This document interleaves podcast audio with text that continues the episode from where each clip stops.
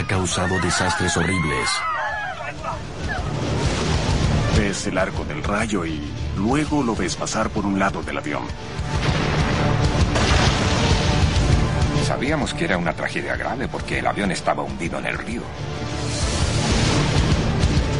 El clima extremo es la causa de uno de cada tres accidentes aéreos. ¡No tenemos sustentación! Pero cada tragedia terrible nos enseña algo nuevo. ¡Larry, estamos cayendo! ¡Larry! ¡Lo sé! ¡Lo sé! La industria de la aviación constantemente desarrolla nuevas tecnologías para solucionar el problema. Pero cuando el clima empeora, los accidentes siempre pueden ocurrir. ¿Se ganará alguna vez la batalla contra el clima extremo?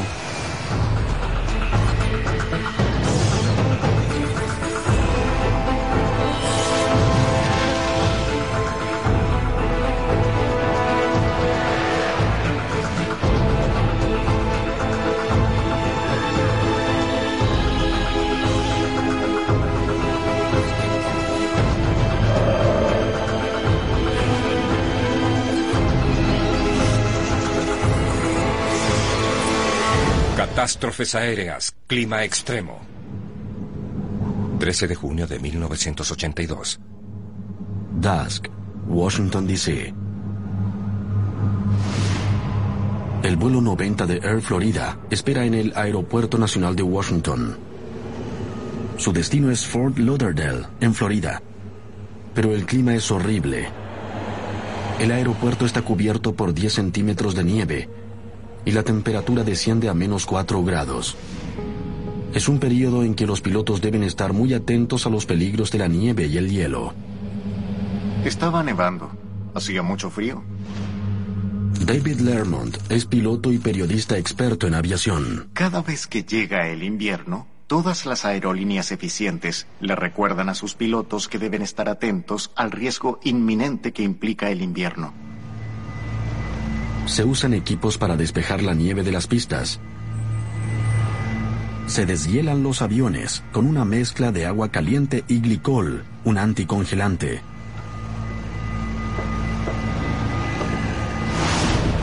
Recreación. A bordo del vuelo 90, los 79 pasajeros y tripulantes han sido retrasados por más de una hora y media debido a la nieve y están impacientes por despegar. Uno de ellos es Joe Stiley. Le ha dicho a su esposa que solo estará de viaje 24 horas y que luego llevará a sus hijos de vacaciones. A las 3.59 pm, el vuelo de Air Florida recibe la autorización para despegar. El vuelo 90 toma velocidad en la pista. A medida que asciende desde el aeropuerto, repentinamente pierde estabilidad.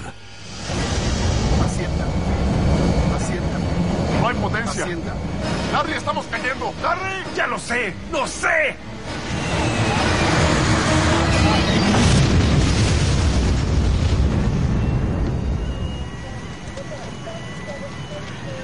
El avión ha caído en las gélidas aguas del río Potomac. En pocos segundos solo la cola es visible. Pero inesperadamente, un pequeño grupo de sobrevivientes sale a la superficie. El hielo impide a los rescatistas llegar a las víctimas que luchan por su vida. Luego se aproxima un helicóptero. Es una carrera contra el tiempo. En aguas a tan baja temperatura, un ser humano pierde el conocimiento en menos de 15 minutos. Pero solo se puede rescatar una persona a la vez.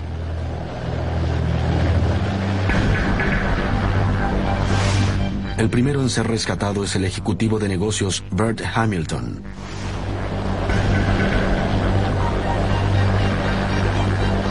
Seguido por Kelly Duncan, una sobrecargo de 22 años.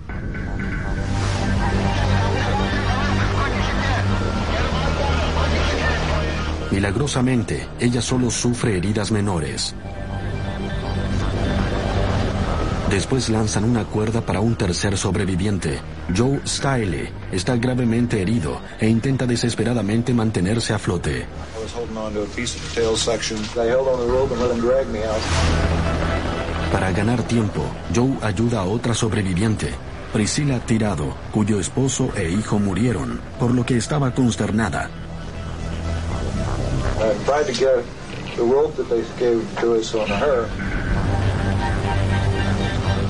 Pero él no tiene la fuerza para sujetarla y ella lucha por mantenerse a flote en el agua gélida. El tiempo se acaba.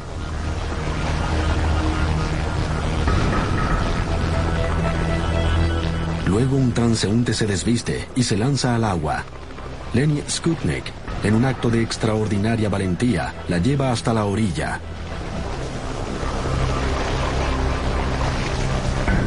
En total, rescatan a cinco sobrevivientes del agua,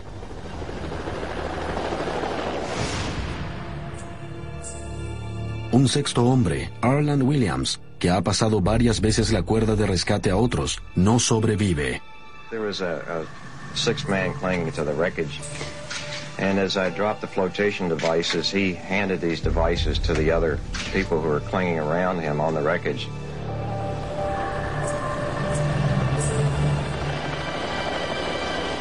Más tarde, una de las calles del complejo de puentes, 14 Street Bridge, llevaría su nombre. Pero sacar a personas del río es solo parte del problema. El 14 Street Bridge es un verdadero caos. Una de las alas del avión se desprendió y al capotar aplastó a vehículos. And then I looked around, and cars over here were smashed, and I, and I said, "Oh God." Los rescatistas se esfuerzan por sacar a las personas de los autos aplastados. Bill Hendricks posteriormente lideraría la investigación del accidente. Había seis autos aplastados. Parte de la estructura del puente estaba destrozada. La protección del puente no estaba. Era una situación terrible y el avión estaba en el río aún con víctimas adentro. La cifra final de muertos es de 74 pasajeros y cuatro personas fallecidas en el puente. Pero la gran interrogante acerca del accidente es, ¿cuál fue el error? Ese día en Washington había temperaturas muy bajas y una inusual nieve muy intensa. Pero docenas de otros aviones habían aterrizado y despegado sin problemas en condiciones idénticas.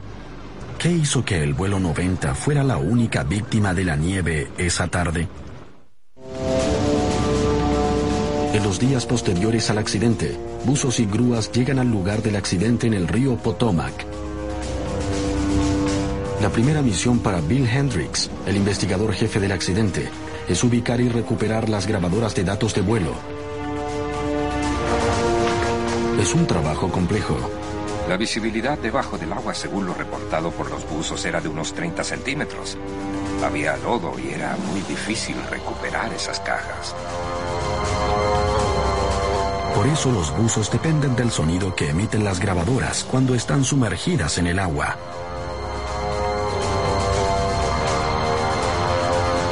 Cuando por primera vez las sacan entre los restos del avión, se caen y se sumergen nuevamente. Finalmente demorarían siete días en recuperar la grabadora de voz en cabina y la grabadora de datos de vuelo. Es un momento triunfal para los buzos. Yesterday I was uh, a little bit disappointed uh, when we uh, lost that one lift on the uh, midsection, but uh, morale definitely got a shot in the arm today. Ahora al menos, Hendrix podrá investigar lo ocurrido. Una vez que logramos obtener las cajas negras, estuvo muy clara cuál fue la causa real del accidente. La primera pista es algo que ocurrió 50 minutos antes del despegue.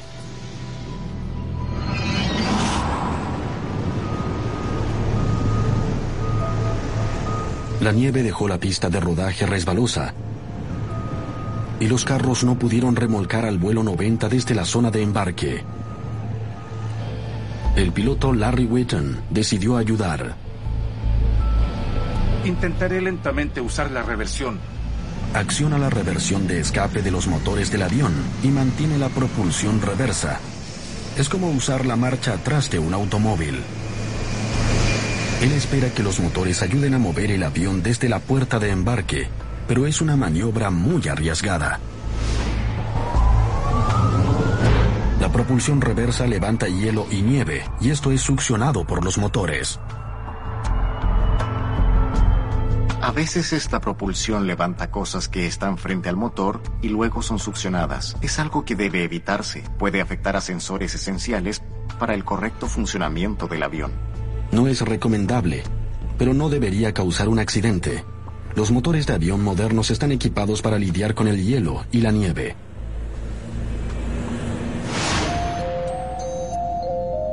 Pero luego Bill Hendricks encuentra algo más. Ocurre durante el chequeo previo al despegue. Aire acondicionado y presurización. Listo. Motor antihielo. Apagado. La tripulación no encendió el sistema de deshielo del motor. Es un sistema para calentar el extremo frontal del motor y calienta el aire que ingresa.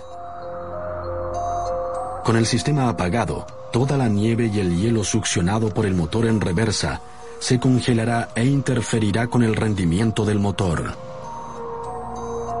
No diría que nos impactó, pero fue una revelación de que había inexperiencia en las operaciones invernales de esa tripulación. Olvidaron encender el sistema de deshielo. A medida que el vuelo 90 avanza por la pista, el copiloto Roger Pettit expresa su preocupación. Los motores no parecen alcanzar suficiente propulsión. ¿Qué significa esto? Eso no está bien. Pero Wheaton decide no tomar en cuenta su inquietud. Todo funciona. No está funcionando. O tal vez sí.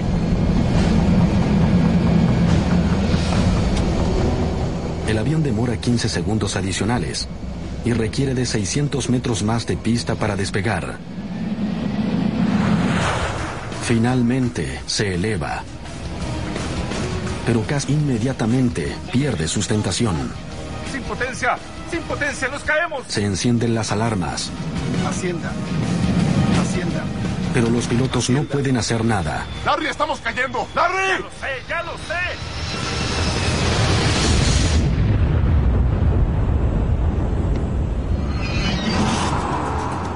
Al analizar las evidencias, los investigadores ahora pueden establecer cómo una combinación de error humano y malas condiciones climáticas provocaron que el vuelo 90 se estrellara.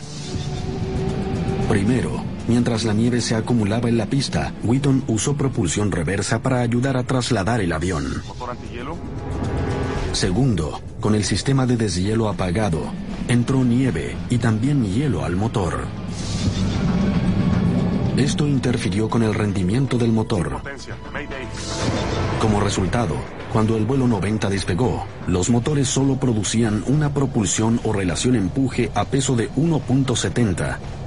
Un Boeing necesita una relación empuje a peso de al menos 2.04 para despegar con seguridad.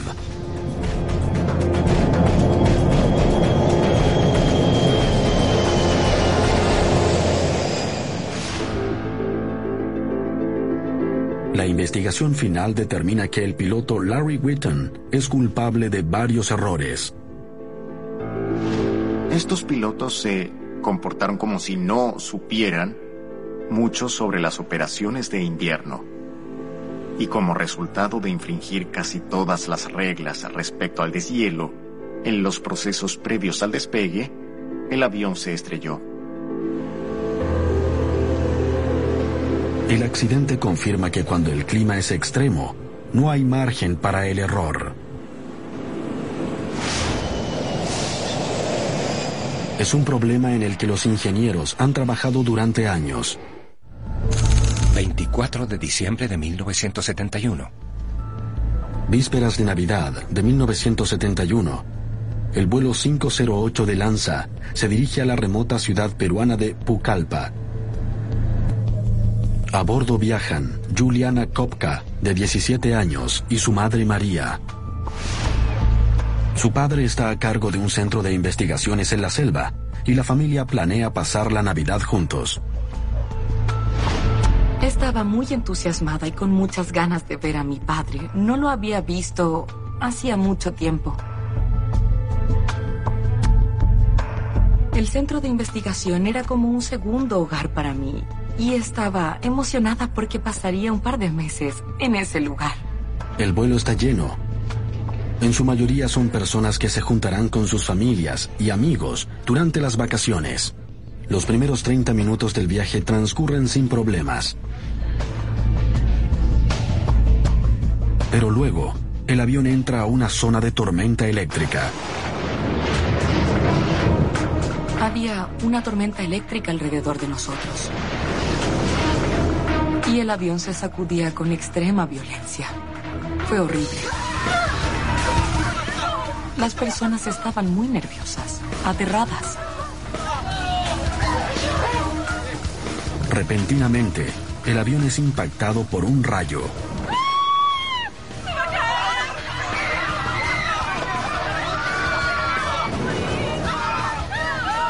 Todo vuela por el aire. Fue como una verdadera película. Todo ocurrió muy rápido.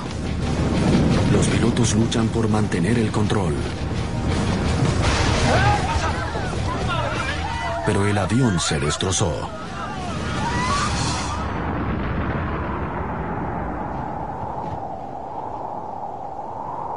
De pronto se puso muy silencioso.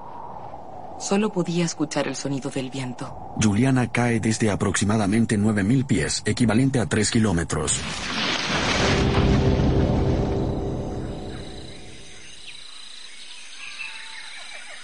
Pero milagrosamente sobrevive, aún atada a su asiento. Tal vez el asiento la salvó. Podría haber quedado muy herida cuando caí sobre los árboles, pero yo aún seguía sentada y sujeta al asiento del avión, e imagino que eso fue lo que amortiguó mi caída. Juliana está viva, pero se fracturó la clavícula, tiene el ojo derecho inflamado, cortes profundos en brazos y piernas y una contusión. Piensa de inmediato en su madre, pero no la ve por ninguna parte. Juliana está sola. Pero sabe algo de vital importancia.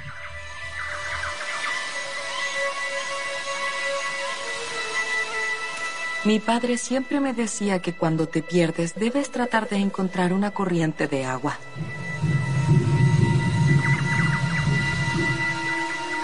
Me dijo que al seguir esa corriente encontraría otra más grande y esa se convertiría en río. Y que luego encontraría a personas viviendo cerca.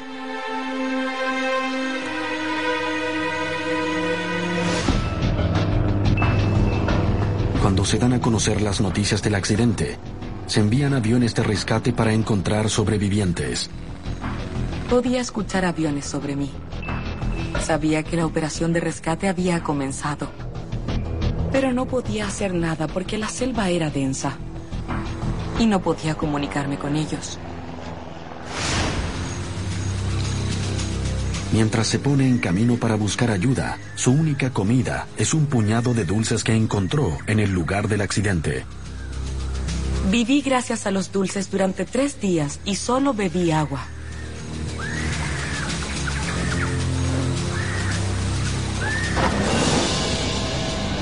Había pirañas en el río.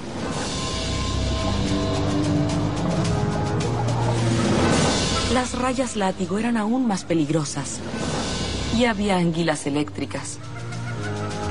Podía ver caimanes por todas partes.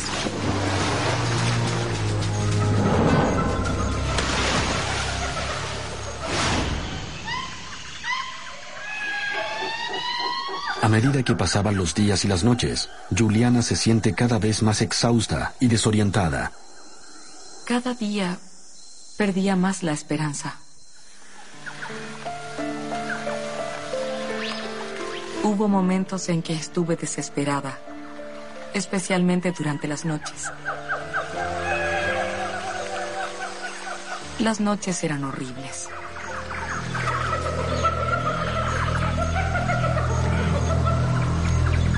Las heridas en su brazo comienzan a preocuparla. Sentía algo en mi brazo. Me dolía. Algo se movía ahí. No podía ver bien, pero cuando giraba mi brazo, distinguía unas pequeñas cabezas blancas. Sus heridas se infectaron con gusanos carnívoros.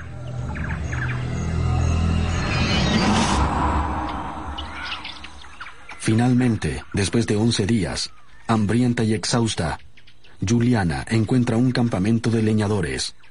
Es su salvación.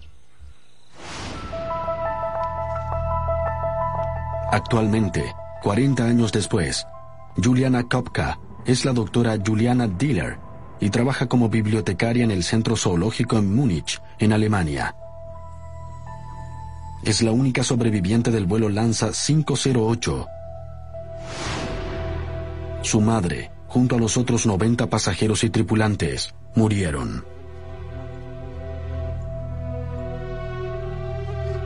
Los recuerdos del accidente siempre la acechan. En muchas ocasiones es siempre un ambiente, un sonido, un olor, a veces incluso un color, lo que me hace recordar la situación que viví.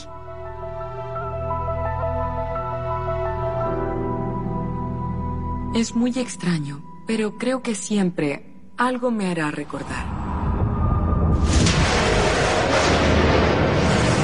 Posteriormente, cuando los investigadores analizaron el accidente, descubrieron una cadena de eventos que provocaron el desastre, a los 40 minutos de viaje, el vuelo 508 de Lanza entra a una zona de tormenta eléctrica. Los rayos impactan el ala derecha del avión. El vapor de un tanque de combustible se inflama.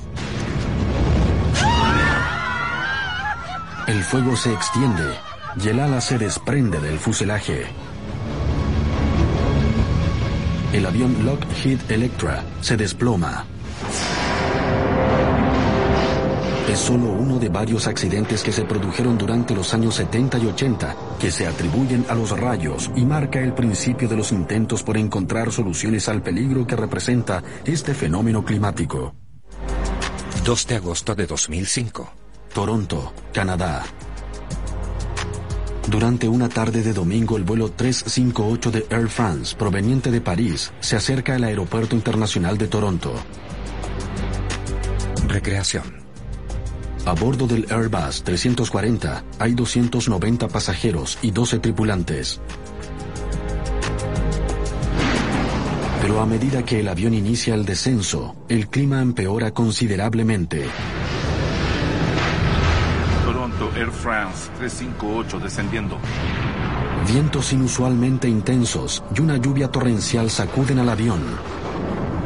Las descargas eléctricas iluminan el cielo. Philippe Lacaille regresa de vacaciones junto a su familia. El piloto dijo, Damas y caballeros, hay una zona de mal tiempo sobre Toronto, volaremos en círculos por un momento. Entonces seguimos leyendo como si nada sucediera. El clima continúa empeorando y las autoridades del aeropuerto de Toronto declaran una alerta roja significa que las condiciones para aterrizar son peligrosas y que hay riesgo de impacto de rayos. Pero a medida que el vuelo 358 se acerca a tierra, hay poderosas ráfagas de viento. La visibilidad es mala y los pilotos deben esforzarse por ver hacia dónde van. El avión se sacude de un lado a otro el avión comenzó a sacudirse y recuerdo que mi esposa, que estaba a mi lado, se aferraba a su asiento. Yo también hacía lo mismo. Finalmente, el avión toca la pista. Y los pasajeros aplauden espontáneamente.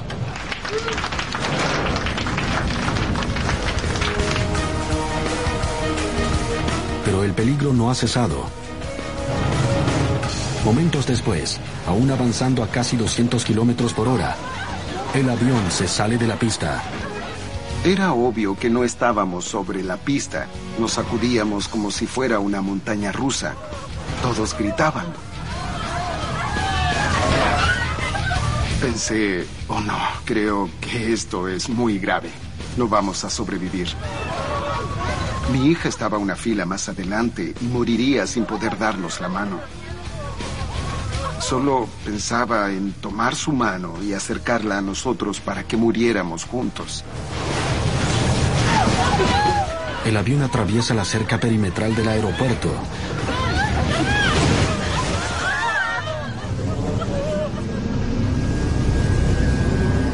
Y finalmente se detiene en un pequeño barranco. Ah, todos estaban sorprendidos, paralizados. Primero por estar vivos, porque es difícil sobrevivir a algo así, es milagroso. Pero al mismo tiempo, no sabíamos qué hacer, cómo reaccionar.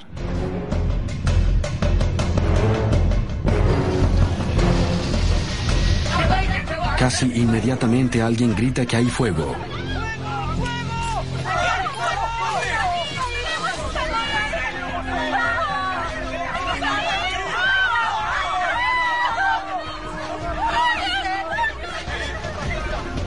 Cuando se inicia el incendio solo hay 90 segundos para evacuar el avión antes de que el fuego llegue a los tanques de combustible.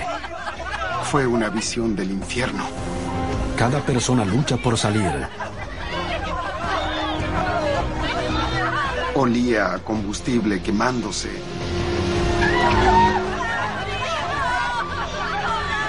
Había personas que pasaban por encima de otras. Era un caos total.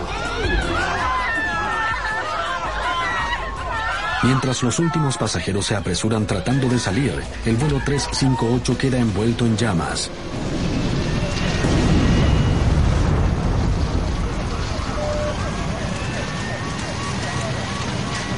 Hay docenas de heridos, pero los 302 pasajeros y tripulantes sobreviven.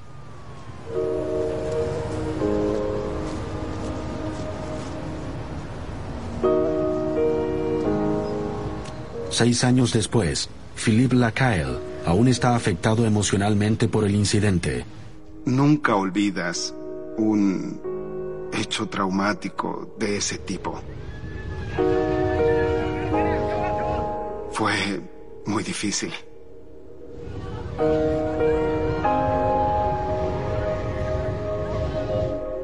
Aparte de un milagro, no puedo explicar ¿Cómo pudimos escapar en un minuto y 15 segundos por dos puertas? Dos puertas, 309 pasajeros. El episodio se conoce como El Milagro de Toronto. Cuando los investigadores aéreos llegan al lugar, se formulan una interrogante básica. ¿Por qué un avión equipado con los equipos de navegación más modernos se sale de la pista? ¿Fue debido a un error del piloto? ¿A una falla mecánica? ¿Al clima extremo? ¿O a una combinación de todas las anteriores? Obtienen datos de las quemadas cajas negras. Real Lavasser es el investigador jefe del accidente. Analizamos los frenos, analizamos los neumáticos, analizamos los motores, analizamos cada sistema, los hidráulicos, los eléctricos, y no había absolutamente nada malo con ese avión.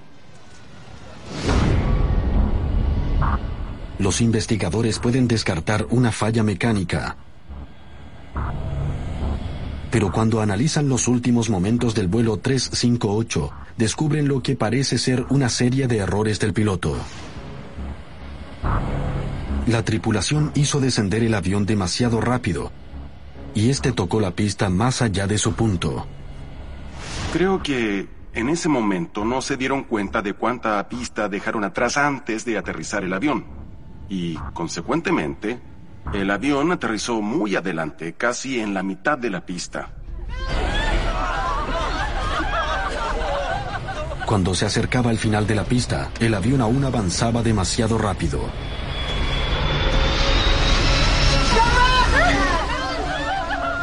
El avión aún avanzaba a más de 193 kilómetros por hora. Pero se trata simplemente de un error del piloto.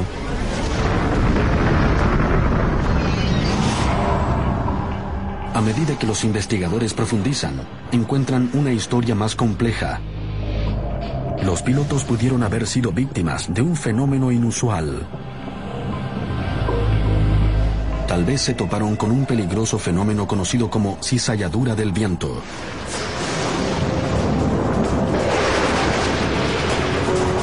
Las cizalladuras del viento son una seria amenaza para la aviación.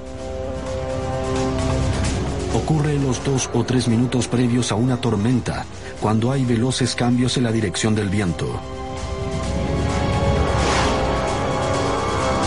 Podemos ver una tormenta acercarse, grandes nubes que se oscurecen y ¿qué pasa con el viento?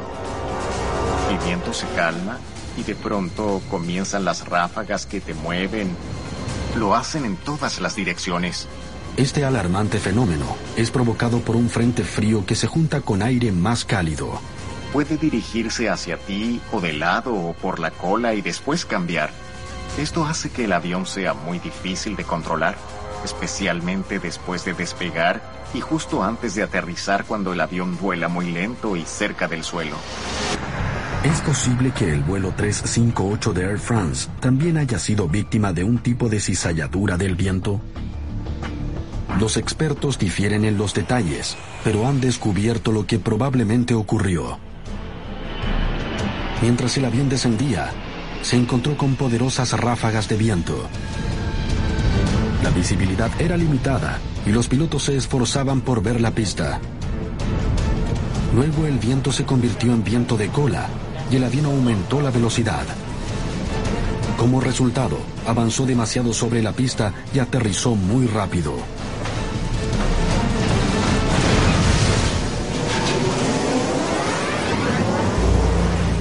Los pilotos fueron perjudicados por los vientos cambiantes típicos de una cizalladura.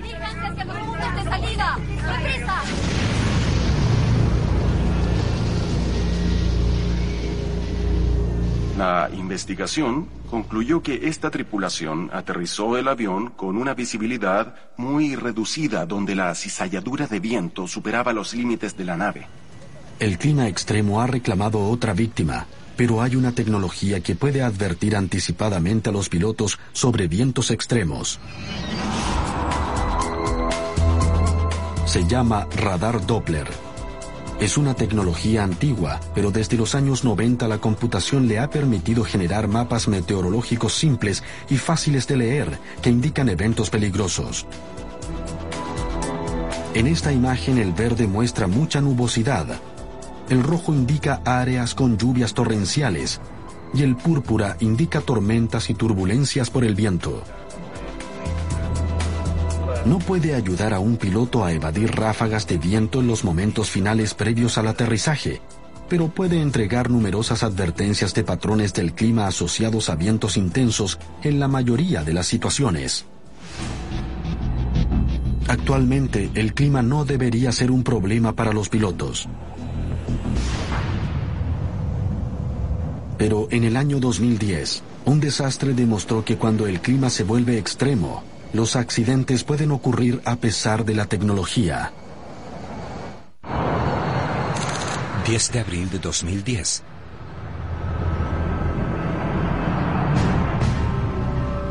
En la primavera de 2010, una importante delegación de autoridades polacas despega rumbo a Rusia. Esta incluye a Lech Kaczynski, el popular presidente de Polonia. Viajan rumbo a una ceremonia en conmemoración de una masacre cercana al pueblo ruso de Katyn, que ha generado hostilidad entre Polonia y Rusia desde la Segunda Guerra Mundial. Vuelan con la esperanza de que esta importante conmemoración pueda ayudar a la reconciliación. Pero cuando el avión polaco se acerca a la ciudad rusa de Smolensk, queda envuelto en niebla. Será un aterrizaje complicado. Buenos días, Smolensk.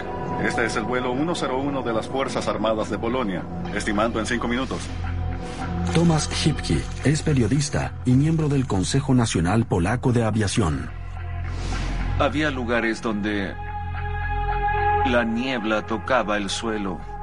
En otros lugares, la base de las nubes estaba a una altura por debajo de los 100 metros y la visibilidad de la pista era de solo 200 metros, por lo que las condiciones climáticas no eran aptas para el aterrizaje. El control de tráfico aéreo incluso desaconseja aterrizar. Peor aún, el aeropuerto no está equipado con luces para baja visibilidad que guían a los aviones. El aeropuerto de Smolensk, norte, es una ex base militar con infraestructura muy inadecuada. Tenemos que aterrizar. Pero el piloto insiste en aterrizar. Intenta dos veces aterrizar el avión.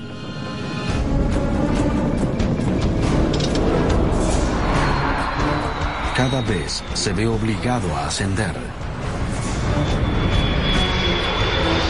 Finalmente realiza un tercer intento. El avión desciende demasiado. Los pilotos no pueden ver la pista pero continúan bajando. En el afán por ver las luces de la pista a través de la niebla, continuaron sin considerar su real altura. Y si en este proceso no logras ver las luces de la pista, debes intentarlo otra vez. De pronto el avión toca un árbol y gira sin control. Se da vuelta y se estrella contra el suelo.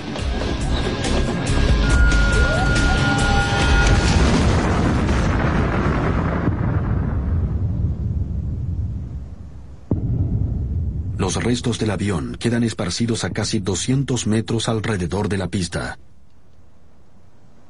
Las 96 personas a bordo mueren.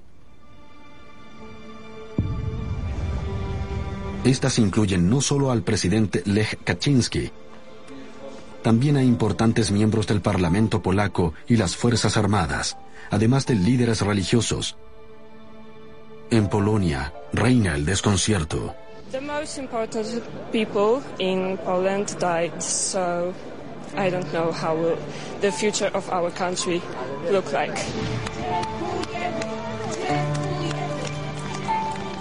El país declara un periodo de luto nacional.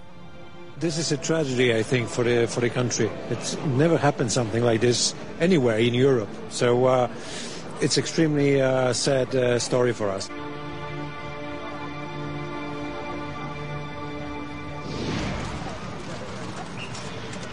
La investigación de accidentes se inicia de inmediato. Es una operación conjunta entre Rusia y Polonia. Los investigadores pronto descubren que no hay señales de fallas mecánicas. El avión de 20 años había sido revisado recientemente. Pero eso genera inquietantes dudas.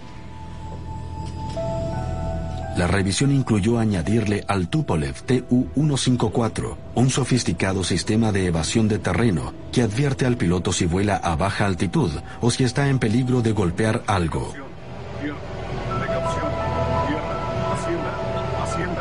La investigación no ha concluido, pero transcripciones de la grabadora de voces en cabina demuestran que el sistema del avión realizó varias advertencias durante el descenso, pero los pilotos las ignoraron.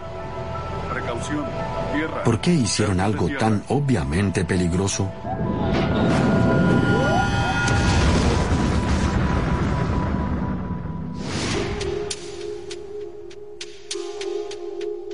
La transcripción entrega una pista.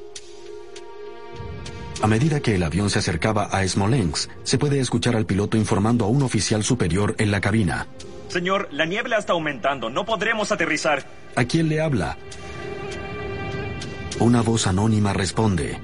Tendremos problemas. A través de la estática de radio también se escucha otra voz que aumenta la presión. Él estará molesto. Algunos diálogos de las grabaciones sugieren que los pilotos estaban bajo una gran presión. ¿Debían arriesgarse a un aterrizaje difícil o debían abortar una misión de relevancia internacional? Los pilotos que llevan autoridades diría que están bajo una presión mayor. Estos pilotos realmente querían cumplir con su trabajo y aterrizar con todas esas personas importantes. Les habían informado por eso desde el control aéreo sobre la visibilidad. Esta no era apropiada para realizar un aterrizaje seguro, pero después de pensarlo dijeron, lo intentaremos de todas formas. Además, la tripulación estaba formada por pilotos militares acostumbrados a acatar órdenes y correr riesgos. Los pilotos militares están entrenados para arriesgarse más que los pilotos civiles. La tripulación, en este caso en particular, provenía directamente de la escuela militar. Arriesgarse en una situación como esta era parte de su mentalidad. Tal vez nunca sepamos si eso es lo que ocurrió. Partes importantes de las transcripciones que se filtraron fueron borradas deliberadamente.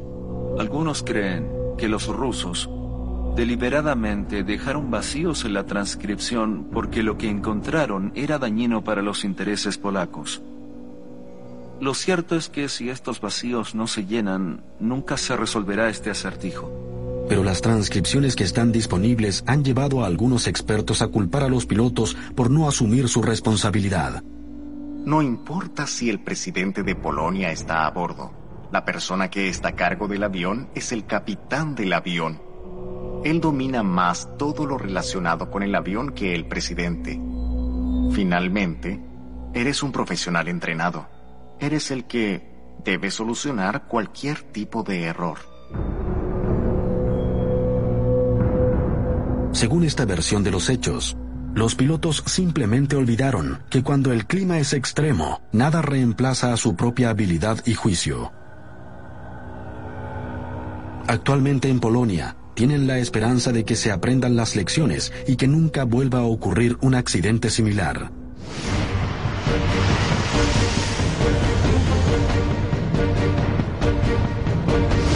Hoy tenemos la tecnología para resistir el clima adverso. Los pilotos están mejor entrenados, los aviones están mejor equipados para todas las condiciones climáticas. No debería haber más accidentes debido al clima. Pero el clima extremo continuará desafiando la habilidad de un piloto y su capacidad de volar ante lo inesperado.